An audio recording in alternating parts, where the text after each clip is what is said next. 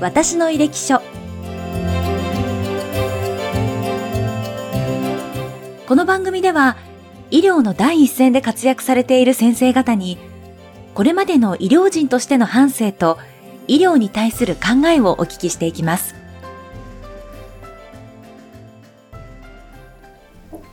野田先生今回もよろしくお願いいたします。よろしくお願いします。ここまで研修医になられてからのことですとか、どういったきっかけでまぶたを専門に見られるようになったのかというお話もお聞きしましたが、野田先生は、実はお子さんがいらっしゃる、お母さんでもあるんですよね。はい。お子さんは今おいくつでいらっしゃるんですか？今、中2の男の子です。中学校2年生。はい、ということは、あの、出産をされるまでは、もう本当に最前線で、もうそそれこそこうバリバリ働いていらしたと思うんですけど、はい、そこから多分大きく働き方とか変わったと思うんですよね。大きく変わりましたね。35で生まれたんですね。はい、それから2年間産休取ってまして、はい。はい。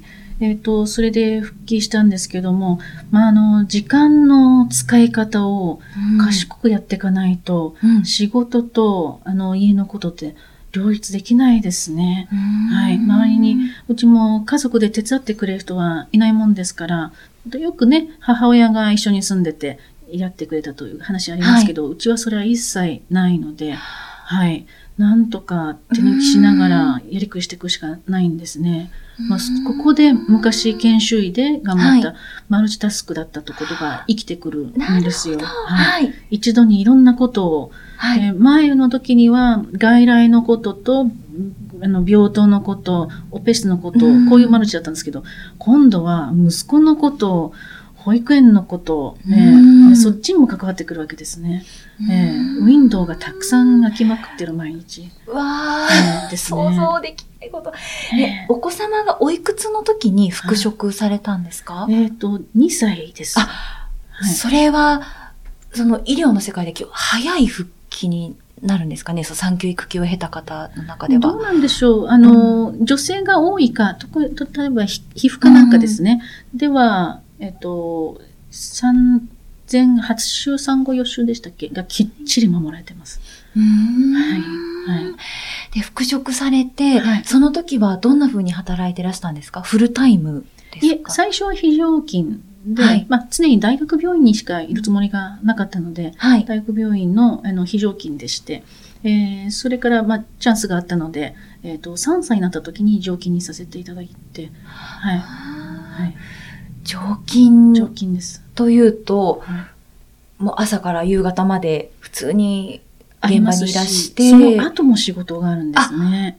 はい、カンファレンスですとか、後輩の学会発表の面倒ですとか、うちに持ち帰って、はい、えー、いろいろスライド作ったり、雑務がたくさん出てまいります。はい、じゃあ、お家に帰ってからお、お子さんと一緒にいるけれども、お仕事して、いらっしゃるという。それがですね、うん、まあ5時とか5時半に帰らせてもらって、はい、えっと、息子と一緒にですね、8時、9時には寝ちゃうんです。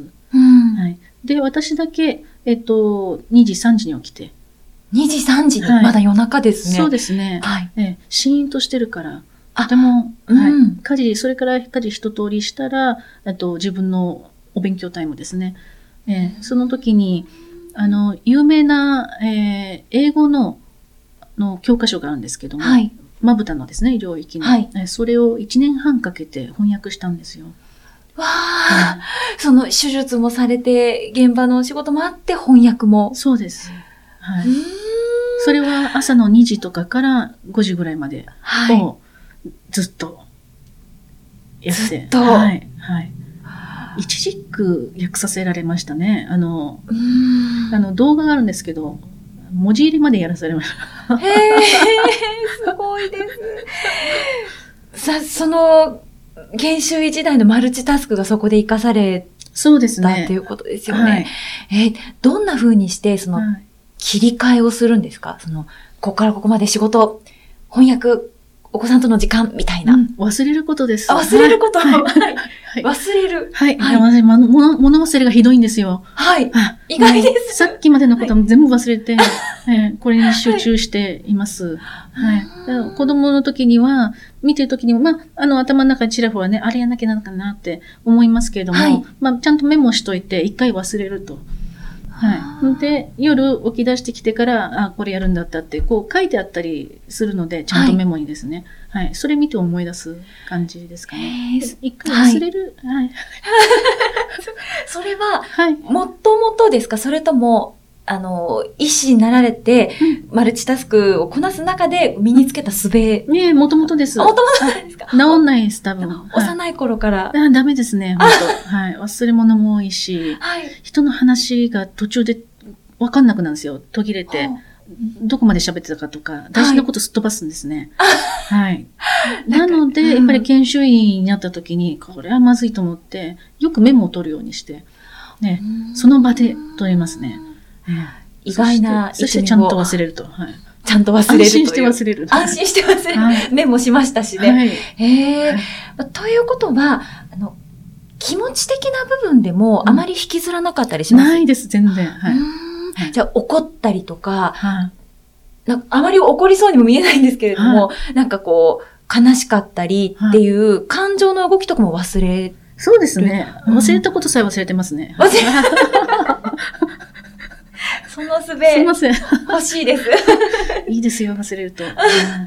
えーじゃあ、その、まこう、忘れたり、気持ちの切り替えをしながらうんやられてきて、うんでもこうお子さんが大きくなるにつれて、はいやっぱりその時その時で大変なことだったりとかって増えてきたと思う。ど、うんどんなことが？はいい。や、もうちょっと、アホな子で、ええ 本当いろいろやらかすんですよ。はいポケットの中からいろんなものが出てくるのは、まあよくあることですけど、いろんなものを。えー粘土であったり、この間は、はいあの、ATM のカードですね。銀行口座持たせない、えー見事に折れ曲がって、はい。えーそういうことがないと、あの、勉強しないですね。うーん男の子ですしね。そうなんですよ。朝、えー靴が入らないって言うんですよ。はい。ねえ急に大きくなったって言うんですよ。はい。よく見たらですね、中に靴下が丸めて入ってる。そう、そういう人です。もう、サザエさんのような。あの、こうやってまとめて話すと面白いんですけど、はい当事者、朝、もうたたまたまじゃないですね、もう。はいそうですよね。そう、ご自身のお仕事もあってね。そうなんですよ。へえ、うんあの、お仕事をするお母さんについて、息子さんってどんな風に言っていますか、あ、それが当たり前だというふうに思わせるように。当たり前だと。はい。まあ、人間はそれぞれね、あの、仕事をして、うん家のことをして、うんえー両方やって当たり前だというふうに教えてます。はい。ですから、お母さんが、えっ、と、お母さんだから、うちでいて、あの、家のことをずっとやってる必要はないし、うんえお母さんが稼いできてるから、あんたも、あの、ちゃんといい教育が受けられて、はいうん好きなものをね、何でも買うわけじゃないですけどね、ちゃんとお小遣いももらえてるのはお母さんのおかげですねって、はい、いうふうに話をしています。うん息子さんも医療にご興味があったりとか。ないと思いますね。はい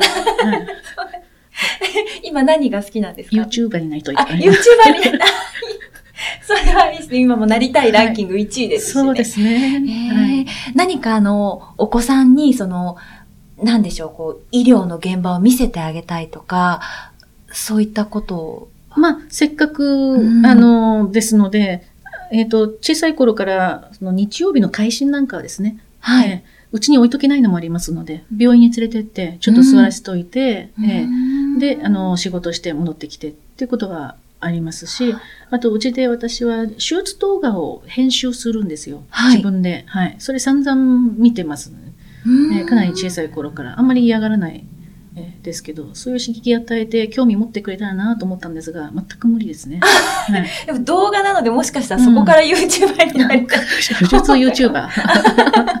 えー、そして、はい、あの、お子様と一緒に、ボランティア体験をされたということをお聞きしたんですけど、はい。えっ、と、せっかく、まあ、フリーになったんで、はい。えー、あ、まあ、その、うん、それを、まあ、前提として、はい。もうちょっと前の話なんですけども、はい、いずれフリーになるし、えっ、と、息子が反抗期になる前に、海外にいろいろ連れてきたいと思いまして、えっ、とですね、ミャンマーのボランティア、医療ボランティアっていうのがあるんですね。医療ボランティア。はい。はい、えー、ジャパンハートっていう、えー、はい、グループなんですけど、小児外科の先生が、はい、中心になってなさってまして、はい、はい、そこで、ミャンマーに行くのももちろん初めてで、えっ、ー、と、参加してみて、まぶたの手術で何か貢献できることがないかなと思ったんです。はい。で、あの、眼科医ですが、皮膚の縫合とかいろいろできますから、はい。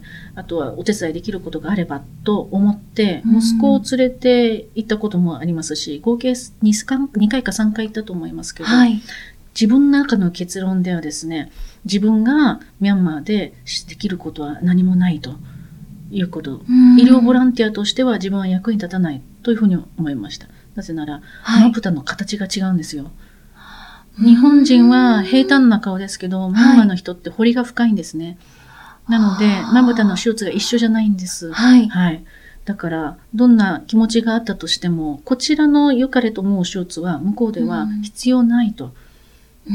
で結局やってた仕事は公引きあの手術時のねただの助手であったりあの表を縫うだけだったり、はい、別に私である必要は全くないと思いましてで私はやはり日本で、えー、さらにできれば子どもさんを中心に、はい、できるだけたくさんの人にあの手術を提供したり教育をしてさらにそれを増やしていったりそれで得たお金をあの寄付することが私にできることだろうなと。渡航費で20万ぐらいかかるんですよ。それを寄付してしまえば、こんないいことないじゃないですか。ね。日本でまあしっかり働いて、で、あの寄付をちゃんとするということができるかなと思ったんですね。ボランティアって本当に難しいことで、ニーズとですね、あの、提供できることがマッチしない限り、本当、独善的な行動になってしまう。可能性が高いですので、あの、私はこれは自分ができ、するべきことじゃないなと思いました。はい。そのミャンマーに行かれた経験の中で、ご自身でそのように感じて、で、帰国された後、そのお子様に向けて、子供に向けた診療されたいって思った。はい。それもやっぱりミャンマーでの出来事がきっかけだったんですか？は、アシストではありましたが、前から、はい。子供が生まれたのは大きかったですね。ああ、えー、はい。あの、こんなに可愛い存在であるとは、あの、思いませんでした。予想外のですね。うん、えー、まあ、同様に子供のことをね、心配して、あの、いる親御さんもたくさん多い気持ちがすごくよくわかるようになりましたので、うん、これきっかけに子供さんはどこでも一応優先して予約を取ってもらうようにしてるんですよ。はい、え学童以下のお子さんは、どこの病院でも、あの予約はすっ飛ばして、はい、早めにかかるように、はい、優遇するようにしたり、あとは、はい、あの、特にですね、物もらいですね。三入春での子供さんはですね、うんはい、相談する場所がなくて困ってる方が大変多いので、はい、こちらにネットで情報を公開するなどして、はい、はい、ボランティアですね、これも、はい、もうやっています。ボランティアではい、ボランティアですね。はい。